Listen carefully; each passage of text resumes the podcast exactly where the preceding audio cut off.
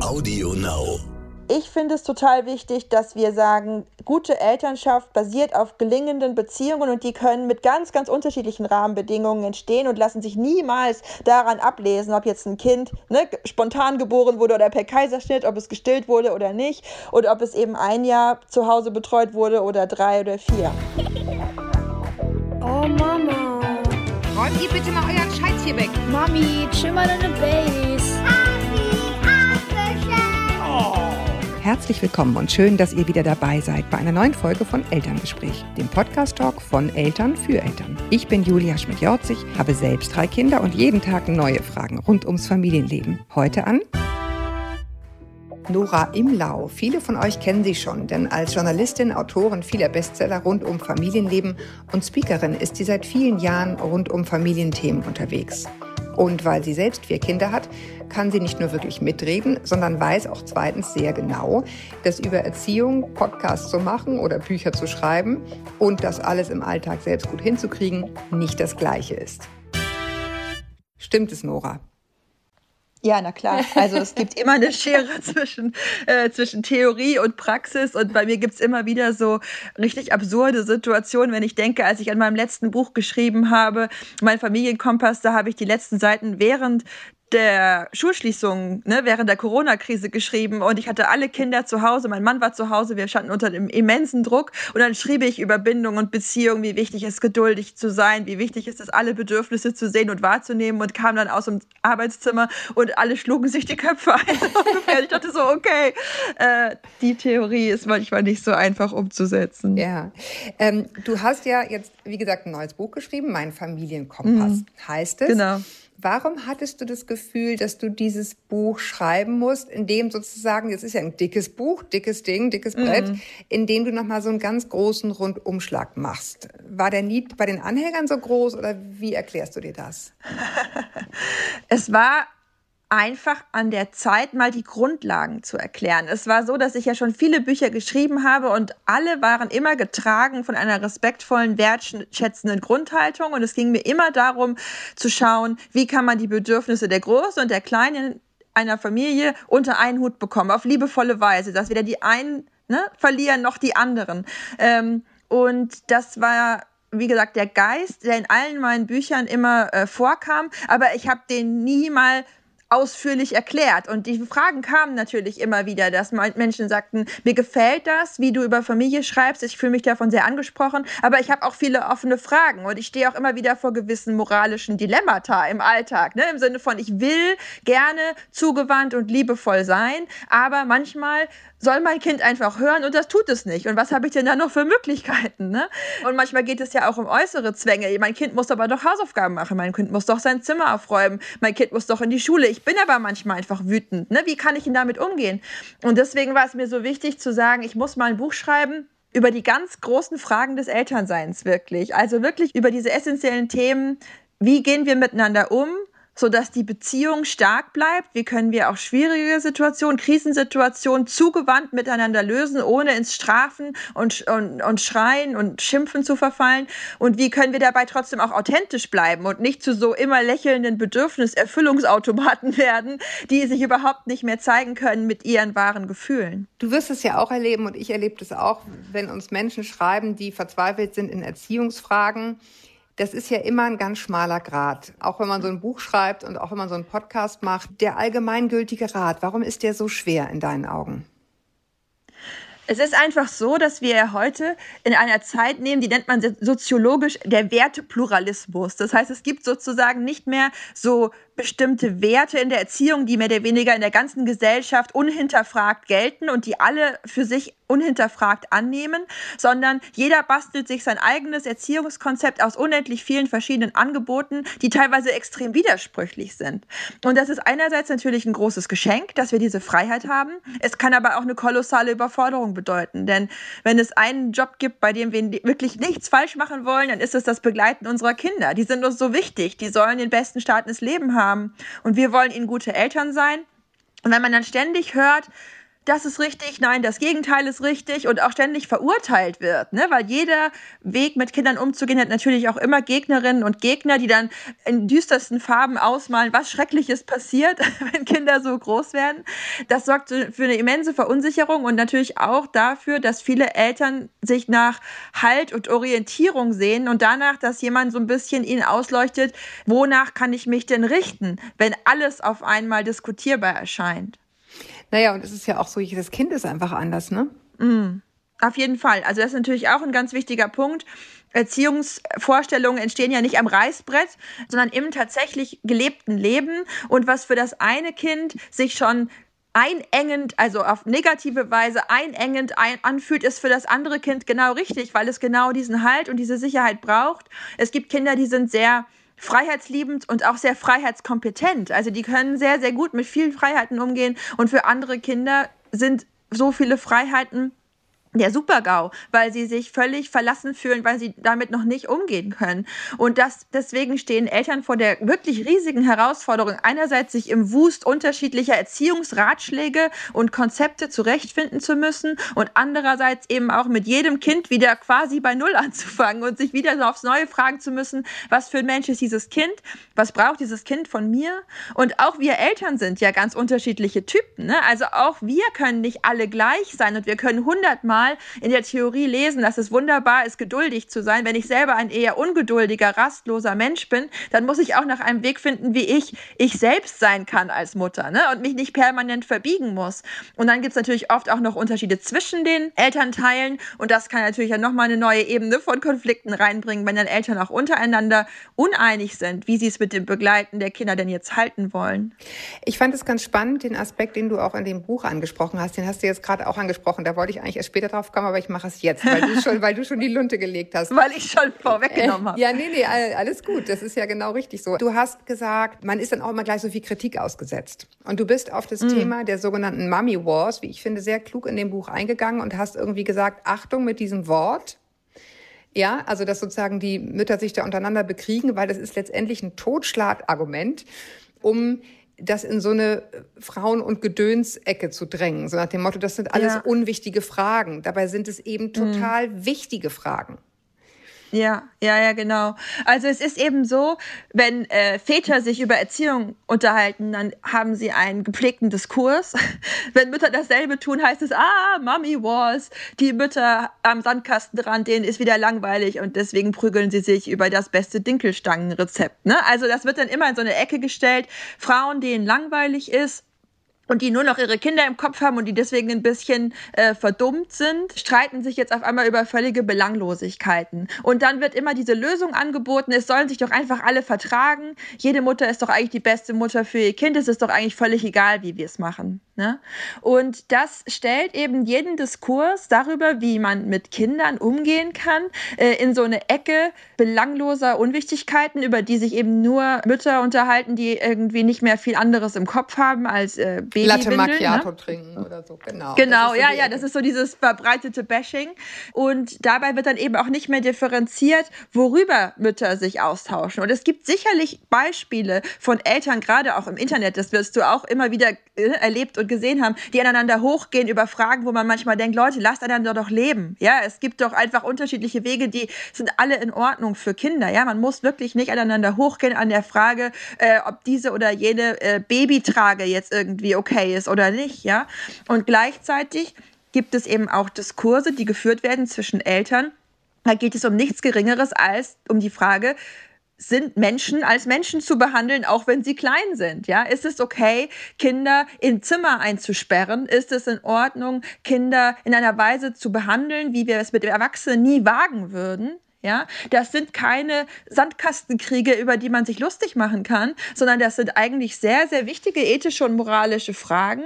Es gibt diesen Satz, ne, dass sich der moralische Wert einer Gesellschaft danach bemisst, wie sie mit den Schwächsten ihrer Glieder umgeht. Wenn wir das auf Kinder übertragen, dann führen Eltern da extrem wichtige Diskussionen darüber, wie der ne, moralisch auch richtige Umgang mit Kindern aussieht. Und das dann unter Mummy Wars zu subsumieren, ist einfach nur sexistisch und drückt eben auch eine große Geringschätzung gegenüber Kindern aus. Ne? Also es könnte es nicht relevant sein, sich über Kinder zu unterhalten, weil Kinder per se nicht relevant sind.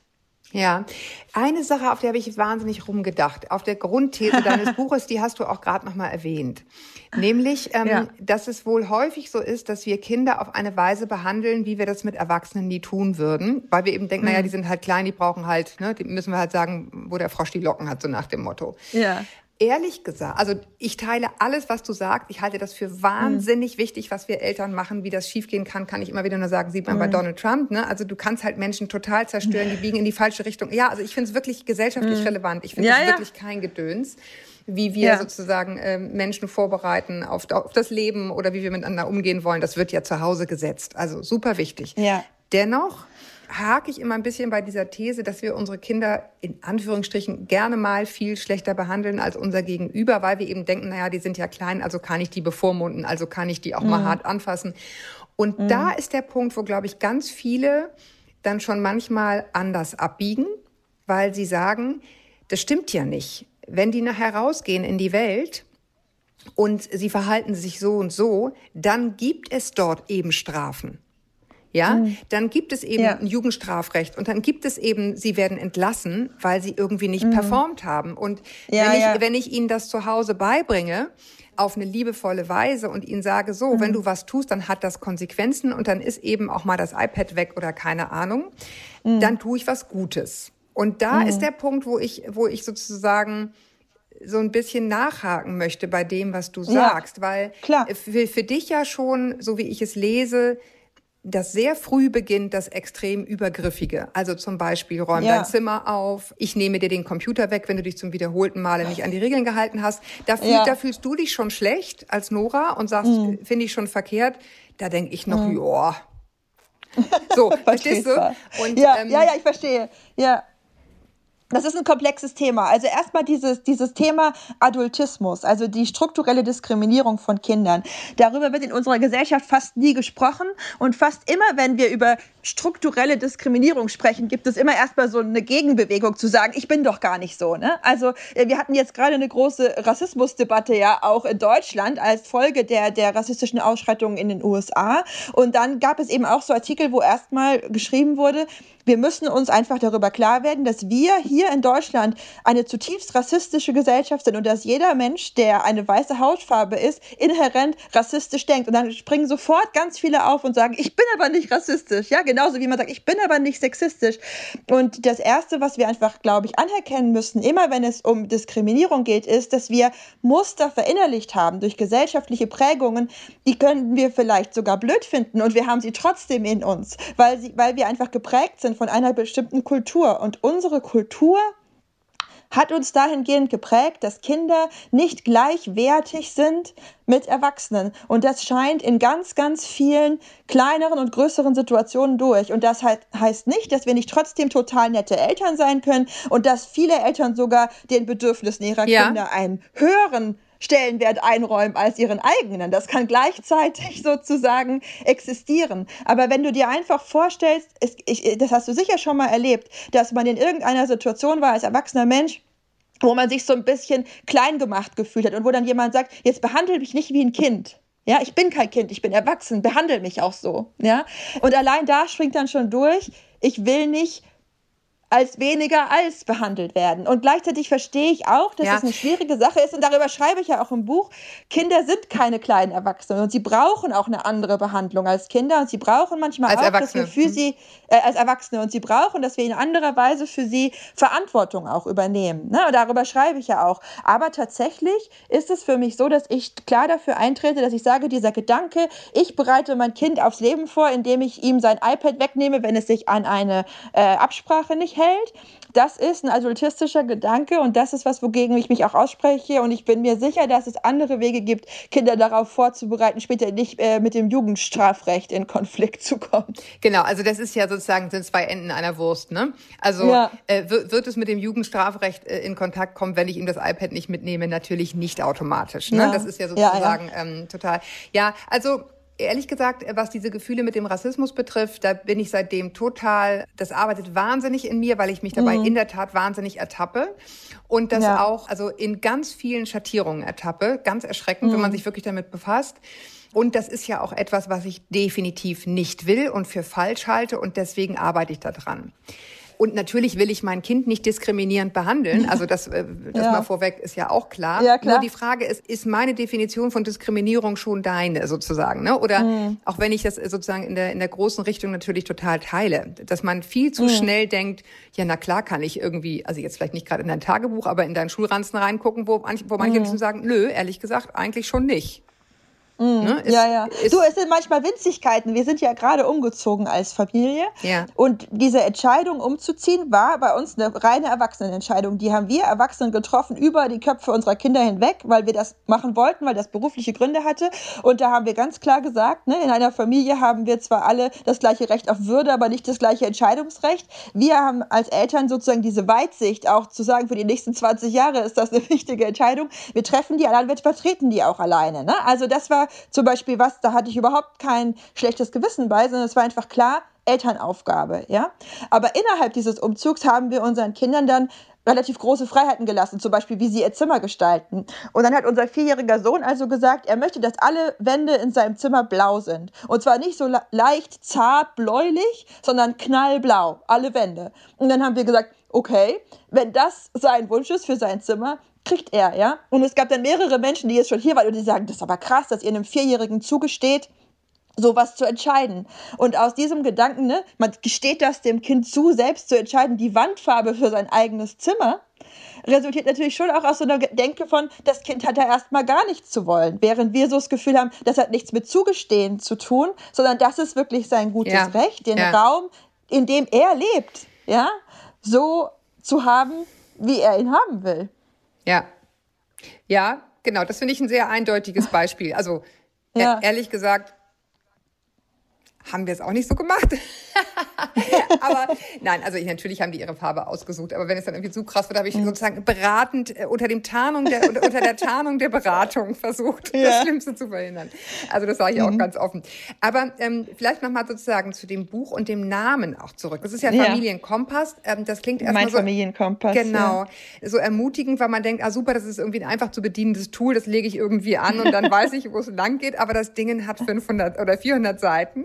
100 Seiten, Ja, ja. genau. Ähm, also man, man, man, man sieht sehr deutlich, du hast dich sehr auseinandergesetzt mit historischen Kontexten, mit dem Wertekanon und das auch mal richtig durchdekliniert. Ne? Was ist eigentlich mein Wertekanon und was finde ich wichtig? Aber dann beim Lesen kriegte ich irgendwann so das Gefühl, also du schreibst über das richtige Loben und das falsche Loben. Die Frage nach Strafen, ja oder nein, super wichtige Frage übrigens sowieso, ne? Humor und Ironie in der Erziehung, die tägliche Gewalt, ich setze es mal in Anführungsstrichen, weil es ja nicht immer Ja. bedeutet, ich schrei rum und hau jemanden. Ja, ja. Und die Übergriffigkeit, die wir teils unbewusst oder unreflektiert gegenüber Kindern ausüben, wie gesagt, auf 400 Seiten. Und irgendwann hatte ich aber trotzdem das Gefühl, es ist total umfassend, aber kann ich überhaupt noch was richtig machen? Ja. Weißt du? Also ich, mir, mir ist diese Verantwortung total bewusst und ich habe im Buch, das wird dir sicher auch beim Lesen aufgefallen sein, immer wieder versucht, auch diese Gefühle die beim Lesen entstehen können, sozusagen wiederum zu thematisieren Ja, und zu sagen, und ganz viele Menschen werden jetzt denken, oh Gott, wie soll ich das schaffen? Und deswegen ist es mir so wichtig, jetzt nochmal zu betonen, es gibt sowas wie Ideale, wie ein Nordstern, der uns helfen kann, ne, uns die Richtung sozusagen klar zu haben. Und gleichzeitig gibt es das echte Leben, in dem das Scheitern und das Stolpern dazugehört und auch nicht schlimm ist. Und ich selber tue das auch jeden Tag. Ne? Also ich habe mich sehr bemüht in dem Buch, gleich zu Anfang des Buches ja zu schreiben, es wird manche Sätze oder Aussagen oder Themen geben, die werden was in dir anrühren. Da wirst du vielleicht auch sogar einen heftigen Widerstand spüren und denken, jetzt ist aber auch mal gut. Und vielleicht kannst du es schaffen, diese Reaktion sozusagen interessiert zu beobachten und zu sagen, oh, okay, das scheint ein Thema zu sein, da bin ich mit mir nicht ganz im Rein, da muss ich vielleicht selber nochmal nachdenken. Ne? Und ich versuche diese Emotionen, die beim Lesen entstehen, auch mit aufzufangen und trotzdem keine Frage. Das ist ein Buch, das ans Eingemachte geht. Ja, und ich habe von mehreren Menschen auch schon die Rückmeldung bekommen, dass sie sagten, an manchen Stellen wollte ich es hier in die Ecke werfen. Aber dann habe ich auch wieder weitergelesen und dann habe ich mich auch wieder ganz äh, bestärkt gefühlt ne? und ganz, ganz abgeholt gefühlt. Aber es ist eine Achterbahnfahrt und es ist eine Reise und es ist interessant, dass unterschiedliche Menschen auf unterschiedliche Kapitel total heftig reagieren. Ne? Je nachdem, was gerade in ihrem Leben ein Thema ist. Und die große Gefahr beim Schreiben über solche Themen liegt immer darin, dass man als Lesende schnell denkt, die, die das schreibt, die macht das ja dann sicher alles immer perfekt. Ne? Deswegen habe ich so angefangen bei dem Podcast. Genau, deswegen und deswegen, und, und ich, ich, ich, und tatsächlich ist das eben nicht so, sondern wenn ich, wenn ich als Autorin und Journalistin recherchiere, welche Art zu loben ist zum Beispiel besonders sinnvoll, einfach, wenn man sich anguckt, wie wirkt sich Lob auf die Persönlichkeitsentwicklung aus, dann kann ich das rezitieren und trotzdem bin ich eine Mutter, die bestimmt hundertmal am Tag sagt, toll gemacht, mein Schatz, ja.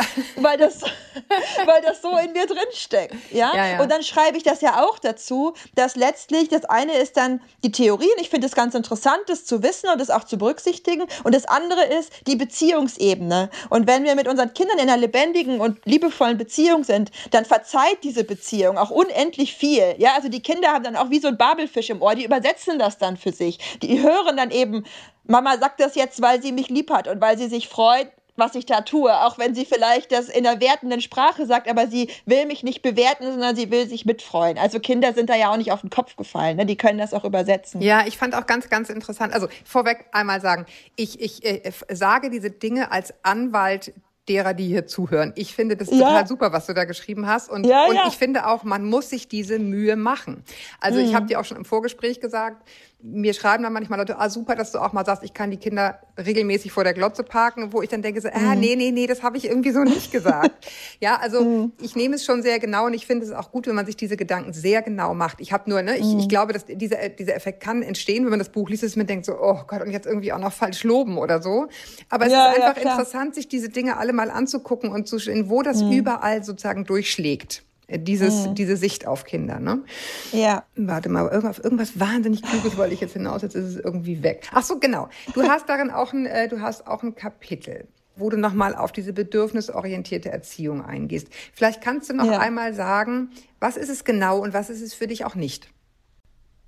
Also tatsächlich ist das für mich ein bisschen witzig gewesen, dieses Kapitel zu schreiben, weil ich diesen Begriff der bindungs- und bedürfnisorientierten Elternschaft in Deutschland ja mitgeprägt und groß gemacht habe. Und jetzt setze ich mich doch trotzdem aber auch wieder kritisch damit auseinander, sozusagen aus der Innenperspektive. Ne? Das war insofern eine ganz spannende Rolle, aus der ich heraus diese, diese Betrachtungen angestellt habe. Grundsätzlich ist es einfach so, dass das die bindungs- und bedürfnisorientierte Elternschaft als eine Art Gegenbewegung entstanden ist zum klassischen, relativ autoritären Erziehungsverständnis. Und diese Idee und diese, diese Bewegung kam aus den USA, wo bis heute noch ein sehr, sehr autoritäres Erziehungsverständnis dominiert. Und die Idee war dann einfach zu sagen, wir nehmen diese Grunderkenntnis der Bindungstheorie, dass Kinder im Grunde genommen von Anfang an kooperieren wollen und ihre Eltern nicht ärgern wollen, sondern dass Kinder Bindungswesen sind und im Rahmen gelingender Beziehungen äh, sich am besten entwickelt und dann gar nicht großartig geformt werden müssen durch Lob und Strafe. Diesen Gedanken nehmen wir her und bauen darum ein gewisses Elternschaftsmodell. Und da steckt ganz viel Gutes drin, denn dieses Modell ist grundsätzlich erstmal getragen von einer sehr respektvollen, wertschätzenden, liebevollen Haltung Kindern gegenüber, von der Familien aus meiner Sicht eigentlich nur profitieren können. Und gleichzeitig ist es aber so, dass die Entstehung dieser Elternschaftsidee untrennbar verknüpft ist mit William Sears, einem amerikanischen Kinderarzt, der zudem eine krass christlich-evangelikale Agenda hatte und damit auch ganz traditionelle Mutterbilder mit versucht hat zu pushen und deswegen eben auch diese bindungs- und beziehungsorientierte Elternschaft in einen Kontext gestellt hat mit liebevolle, bindungsorientierte Eltern müssen ihre Kinder sehr, sehr lange stillen, im Familienbett haben, tragen, auf jedes Weinen immer reagieren, möglichst lange nicht in Betreuung geben. Ne? Und da kann da praktisch so ein ganzes, ganzer Überbau dazu, der auch sehr ideologisch überhöht hat, ein bestimmtes Konzept von Mutterschaft auch ein sehr traditionelles Konzept von Mutterschaft. Und mit, mit der Veränderung, dass dann dieses Konzept nach Deutschland kam, hat sich das auch immer noch mal weiter ein bisschen ver verändert und verwandelt. Aber es blieb so ein bisschen eine unselige Verknüpfung, dass es eben nicht nur um Bindung und Beziehung ging, sondern immer auch um sozusagen einen Kriterienkatalog guter Elternschaft, wo dann auch schnell andere Entwürfe von Elternschaft abgewertet wurden. Das heißt, viele Menschen fühlen sich von der bindungs- und bedürfnisorientierten Szene sozusagen abgelehnt, wenn sie beispielsweise ihr Kind mit einem Jahr in eine Kita geben oder wenn ihnen ihr eigener Beruf als Mutter trotzdem sehr wichtig ist, wenn sie nicht lange stillen können oder wollen, wenn wenn sie sich mit dem Kinderwagen wohler fühlen als mit dem Tragetuch, ne? Wenn sie ihr Kind auf die ganz normale Schule ums Eck schicken und nicht irgendeine mit einem besonderen pädagogischen Konzept auswählen, für das sie 500 Euro im Monat hinblättern. Und dann wird aus so einer eigentlich guten Grundidee eine Ideologie und ein gewisser Dogmatismus, der dann Eltern auch trennt, der Eltern verurteilt. Und dagegen grenze ich mich ganz scharf ab ich finde es total wichtig, dass wir sagen, gute Elternschaft basiert auf gelingenden Beziehungen und die können mit ganz, ganz unterschiedlichen Rahmenbedingungen entstehen und lassen sich niemals daran ablesen, ob jetzt ein Kind ne, spontan geboren wurde oder per Kaiserschnitt, ob es gestillt wurde oder nicht und ob es eben ein Jahr zu Hause betreut wurde oder drei oder vier. Wir werden, das sei hier schon mal ein bisschen gespoilert, würden meine Kinder jetzt sagen, äh, im nächsten Jahr eine eigene Folge dazu machen, Nora. Ja. Zum Thema dieser, dieser Bindungstheorie ne, von, äh, von ja. Williams hier. Das finde ich nämlich äh, ganz, ja. ganz spannend, dass auch diesen, äh, diesen Kontext hast du eben schon angedeutet, zu wissen, woher kam das eigentlich? In welchem ja. äh, sozusagen gesellschaftlichen Klima ist das entstanden. Und ja. das ist eben heute anders.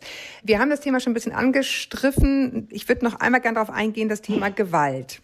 Da hast du sehr viel Zeit drauf verwandt, wie ich finde, zu Recht. Und ich habe beim Lesen, merkte ich so Trigger in mir angehen, weil ich vor längerer Zeit ein Gespräch mit Ruth Abraham hatte. Ich weiß nicht, ob du es mal gehört hast.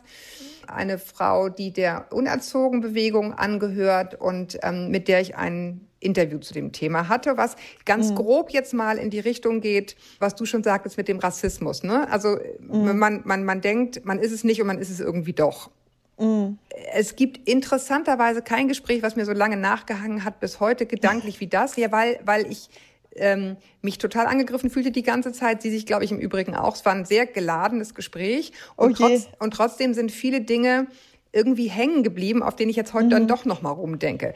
Ah wo, ah, ja, interessant. Wo, ja, äh, wo fängt es denn für dich an? Also was ist für dich Gewalt?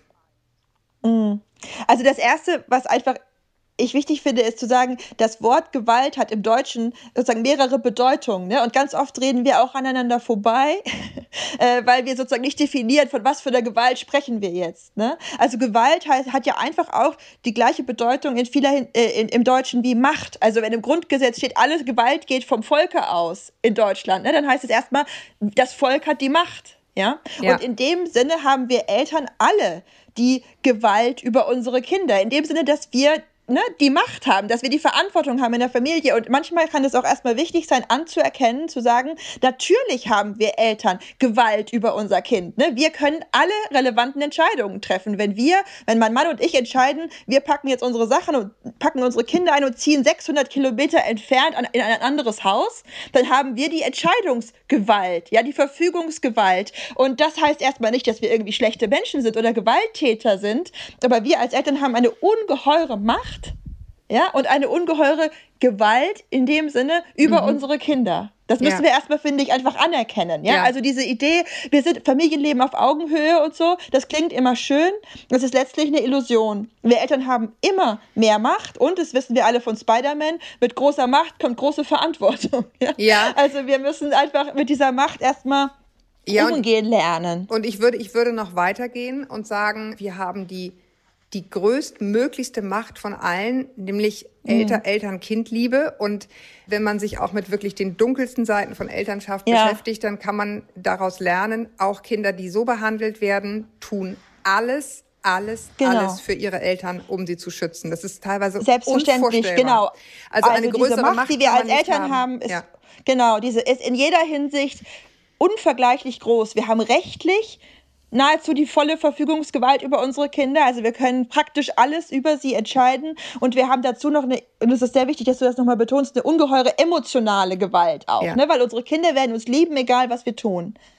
Ne? Und das ist sozusagen erstmal wichtig. Und dann gibt es natürlich noch die engere Definition von Gewalt das Ausüben von körperlichen oder seelischen Verletzungen Gewalt ja, ist. Ne? Aber, aber das ähm, finde ich, äh, entschuldige, wenn ich die Dame unterbreche, ja. weil das finde ich ganz wichtig, wenn man Gewalt so sieht und sagt, ja, das ist eine ungeheure Macht, die ich habe über meine ja. Kinder, dass die mich so lieben, dass sie mich, egal wie ich sie quäle, irgendwie schützen und lieben, dann ist eben der Entzug dieser Liebe schon ein Akt der Gewalt. Ja, also wenn absolut, ich ja, also absolut, wenn ich sage, genau. wenn ich dem folge und sage, du, wenn, also nicht, wenn ich es sage, ja. aber wenn das Kind spürt, du, wenn du das und das machst, dann hat die Mami dich nicht mehr lieb.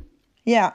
Viel schlimmer kann es eigentlich für so ein Kind nicht kommen. Ganz genau. Das ist, also ist eine, die, die größtmögliche Strafe, ne? Liebesentzug. Absolut. Da hast du völlig recht. Genau. Und dann ist es eben die nächste Frage zu sagen, wenn wir jetzt Gewalt nochmal enger definieren, als ein gezieltes Verletzen ja, dann würde ich sagen, dass sehr, sehr viele Eltern heute den Wunsch haben, ihre Kinder gewaltfrei groß werden zu lassen. Das ist ja auch mittlerweile so im bürgerlichen Gesetzbuch verbrieft. Kinder haben ein Recht auf gewaltfreie Erziehung. Und die aller, allermeisten Eltern unterstützen das und finden das richtig. Ja, also lehnen Gewalt in der Erziehung ab.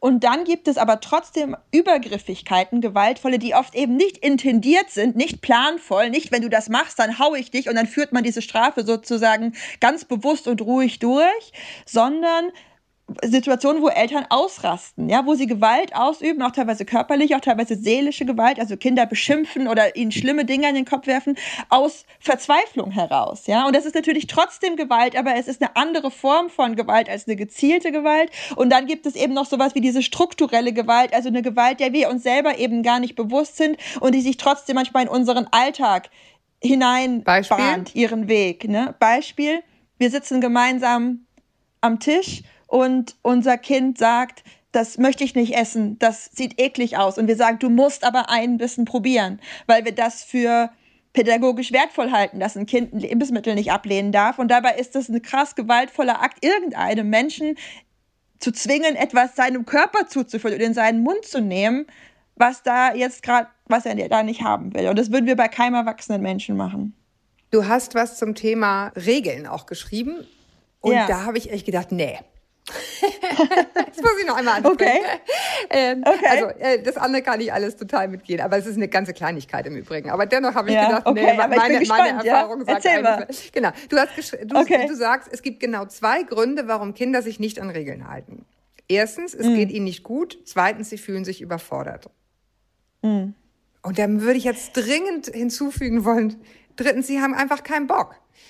Mhm. Ja, also ich weiß nicht, ob ja. das immer gleich so, was ist so groß? Also meine Erfahrung ja. ist, ganz häufig haben sie einfach keinen Bock. Sie haben keinen Bock, in den Keller zu gehen, um die Milch zu holen. Sie ja. haben keinen Bock, mit dem Hund zu gehen. Ja, ja, gut, aber so ist nee, es. Nee, halt. ich verstehe, was du meinst. Ich, ich, also ich meine, ich, ich habe jetzt das Buch natürlich, ich habe geschrieben, es gibt zwei Gründe, aus denen Kinder nicht kooperieren. Und das ist nochmal ein Unterschied zu sich an Regeln halten. Nee. Also das ist wirklich. Habe ich das geschrieben? ich glaube ja. Ich muss es nochmal nachgucken. Okay, nee, also, aber nee, es ist, ich, ich gucke gerne nochmal nach. Also der Punkt ist tatsächlich der, dass tatsächlich natürlich auch Unlust vorkommt. Ja, wir haben das alle manchmal. Und gleichzeitig, wenn du dich sozusagen an das zurückerinnerst, was du vor fünf Minuten gesagt hast, nämlich, dass Kinder ihre Eltern so über alle Maßen lieben und eigentlich einen ganz starken Impuls haben, alles zu tun, um ihre Eltern glücklich zu machen oder sowas, ja, ist tatsächlich so, dass Kinder eine hohe intrinsische Motivation haben, mit uns zu kooperieren und sich an bestimmte Regeln zu halten. Und dass dieses kein Bock eben oft auch schon ein Ausdruck ist von mein Kooperationskontingent ist für heute erfüllt sozusagen. Ja, ne? okay, ne? Also ich okay. habe sozusagen mhm. schon so viel, mich so viel an Regeln ja. gehalten.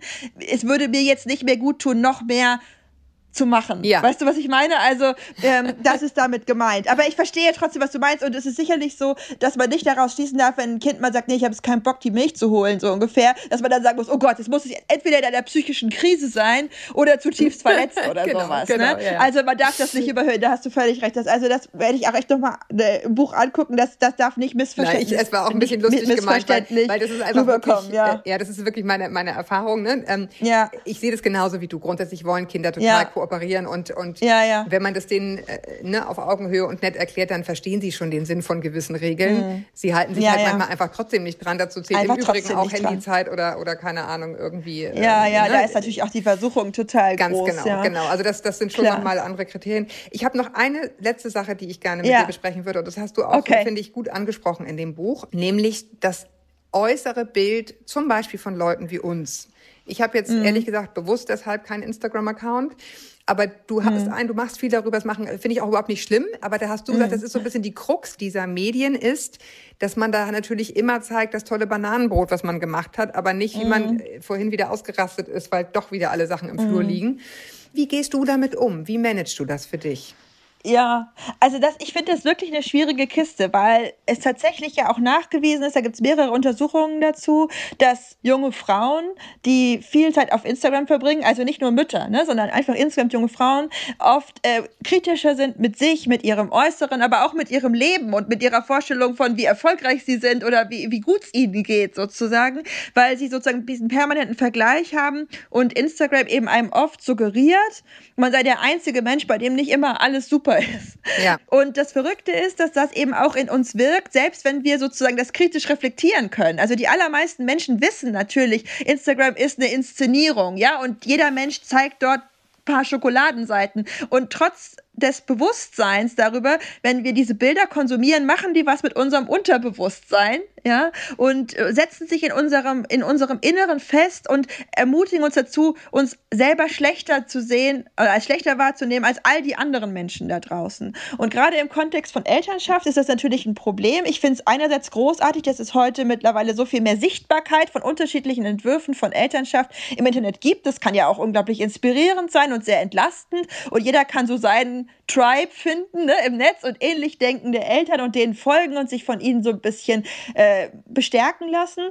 Aber es ist eben so, dass im Netz natürlich vor allem das, das Gute, das Schöne, das Ästhetische einfach auch ähm, gezeigt und geteilt wird. Und das hat durchaus viele gute Gründe. Also bei mir und bei vielen anderen Eltern ist es auch schlicht so, wir wollen ja auch unsere Kinder nicht bloßstellen. Ja, also ich würde nie ein Kind von mir bei einem Wutanfall fotografieren oder ein aufgelöstes Kind äh, vor irgendwas, was ihm runtergefallen oder kaputt gegangen ist, ins Internet stellen, ne? weil das hätte auch was von Eindringen in eine Privatsphäre. Es macht meine Kinder deutlich weniger verletzlich, wenn ich sie irgendwo von hinten lachend auf dem Spielplan ne, zeige so und äh, beim Spielen. Und insofern ist es tatsächlich so, dass wir einfach da sehr genau überlegen müssen, wie gehen mit, wir mit dieser Verantwortung um. Und ich versuche sehr stark auf meinem Profil auch zu zeigen, was alles unperfekt läuft hier. Ich habe mal so eine Themenwoche gemacht mit dem Hashtag gut genug, wo ich ganz bewusst auch so geschrieben habe, wie ich es mir als Mutter überall leicht mache und wo ich mich überall auflehne gegen solche Vorstellungen von perfekter Elternschaft. Das hat eine unglaubliche Resonanz damals erfahren und unglaublich viel Erleichterung hervorgerufen. Und gleichzeitig ist auch da natürlich eine gewisse Schieflage drin, weil jeder Mensch natürlich auch Dinge hat, über die er einfach nicht öffentlich erzählen will, weil sie ja. schambesetzt sind. Und das ist auch ein gutes Recht. Aber wenn ich dann sozusagen mit dem Hashtag gut genug teile, bei mir gibt es manchmal Tiefkühlpizza und jemand sitzt da und hat gerade sein Kind äh, heftig angepackt an der Schulter vor Verzweiflung und denkt so, na toll, und das Schlimmste, was die Frau macht, ist mal Pizza in den Ofen zu schieben. Na, dann fühlt man sich noch schlechter im Vergleich. Weißt du, was ich meine? Ja, ja, also dann, ja, wenn man dann so vermeintliche Elternsünden teilt, mir geht es manchmal auch so, wenn dann irgendeine Instagramerin sagt, also wisst ihr, ich bin nicht perfekt, bei mir ist manchmal die Arbeitsplatte auch nicht aufgeräumt Mhm. Dann denke ich auch so, so okay. Das ist, so der, ist auch so ein bisschen der Heidi Klum-Effekt. Heute habe ich meinen ja. Burger gegessen, wo du denkst, mh, alles klar. Ja, genau. Ist das dein größtes Laster? Ja, ja. wo, wo fange ich denn dann an? So. Und das ist eine schwierige Sache und ich habe da keine äh, perfekte Lösung für. Das Einzige, was ich auch sagen kann, ähnlich wie in der Elternschaft auch, wir sind da in der Verantwortung. Jede Mutter, jeder Vater, die sich im Netz zeigt, sind auch in der Verantwortung und sollten versuchen, da diese Verantwortung eben auch zu thematisieren und der gerecht zu werden und auch wenn sie was teilen, worauf sie stolz sind oder so, was ich genauso wichtig finde, ne? auch Erfolge feiern zu können, sozusagen auch gerade dann äh, verbal ja nochmal so ein bisschen das zu begleiten und immer wieder auch so ein bisschen die Kontexte offen zu legen und zu sagen, ich konnte das jetzt gerade mal machen, weil. Und das heißt nicht, dass das immer geht und das heißt nicht, dass das immer alle können oder dass es nur eine Frage von Selbstdisziplin ist, das genauso zu machen. Ich finde, das hast du gut und richtig gesagt. nee, es ist wirklich, ne, also es ist ein, ist ein großes Thema. Wir hatten das Thema gerade sozusagen, ob unsere Großen jetzt schon Instagram dürfen. Die sind ja. wirklich sehr verantwortungsbewusst mit diesen Dingen, aber da haben wir eben auch lange darüber gesprochen. Mein Problem mit Instagram ist genau das. Ne, ich, die mhm. wissen jetzt, was sie einstellen müssen. Die wissen, dass sie keine Bilder von sich posten dürfen. Das ist alles geklärt. Mhm. Also sie dürfen es auch im Übrigen noch nicht jetzt, aber äh, ist das Ergebnis. Mhm. Aber ich habe gesagt, mir geht es vor allen Dingen darum, dass, dass, dass diese Bilder eben auf einen wirken. So, und in mhm. dem Alter, wo man sich selber ja. noch findet, ne, ist es eben ja. nochmal, ist man nochmal vulnerabler, ja. finde ich. Ja, ja. Gut, also Und es ist aber, aber, auch interessant, aber es ist auch interessant, wenn ich das noch kurz sagen darf, dass ähm, tatsächlich auch dieser Vorwurf sozusagen der Inszenierung perfekter Mutterschaft da tatsächlich auch wieder ein Thema ist, wo vor allem Frauen von Frauen angegriffen werden. Ne? Also ich habe jetzt schon so viele Briefe bekommen von Leuten, die sagten, dein Buch ist wirklich, wirklich toll, aber was ich ja schon, was, was mich hier schon ein bisschen piekt, ist, dass du dich dann so ein bisschen selber zeigst als eine Frau, die vier Kinder hat und dann nebenbei in ihrer Freizeit noch so dicke Bücher schreibt. Und dann fühle ich mich im Vergleich schlecht, weil ich schaffe das nicht in meiner Freizeit noch dicke Bücher zu schreiben. Wo ich dann zurückschreibe, ich schreibe meine Bücher nicht in meiner Freizeit. Das ist mein Job.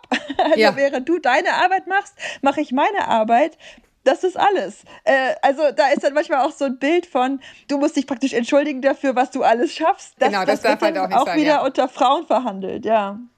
Ja, ein weites genau. Feld würde ja. Theodor Fontane sagen. Also ja. ich danke dir total. Ich finde oder ich hoffe, wir haben wir haben umrissen, dass es ja, dass man sich schon ein bisschen Mühe machen darf, sich genau zu überlegen, wie, wie mache ich es eigentlich mit meinen Kindern, Ja. ohne sich bitte total verrückt zu machen.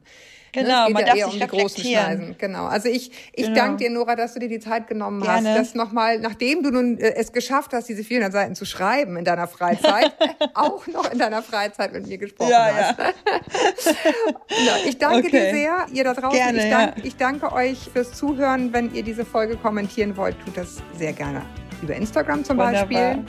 Oder schreibt mir an podcast.eltern.de. Ja, abonniert uns bei iTunes und anderen Plattformen, damit ihr keine Folge verpasst. Und ich freue mich immer über eine nette Bewertung. Nora, ich danke dir. Ich danke, Danke, euch. Julia. Und bis wir uns wieder hören, haltet den Kopf über Wasser. Ahoi aus Hamburg.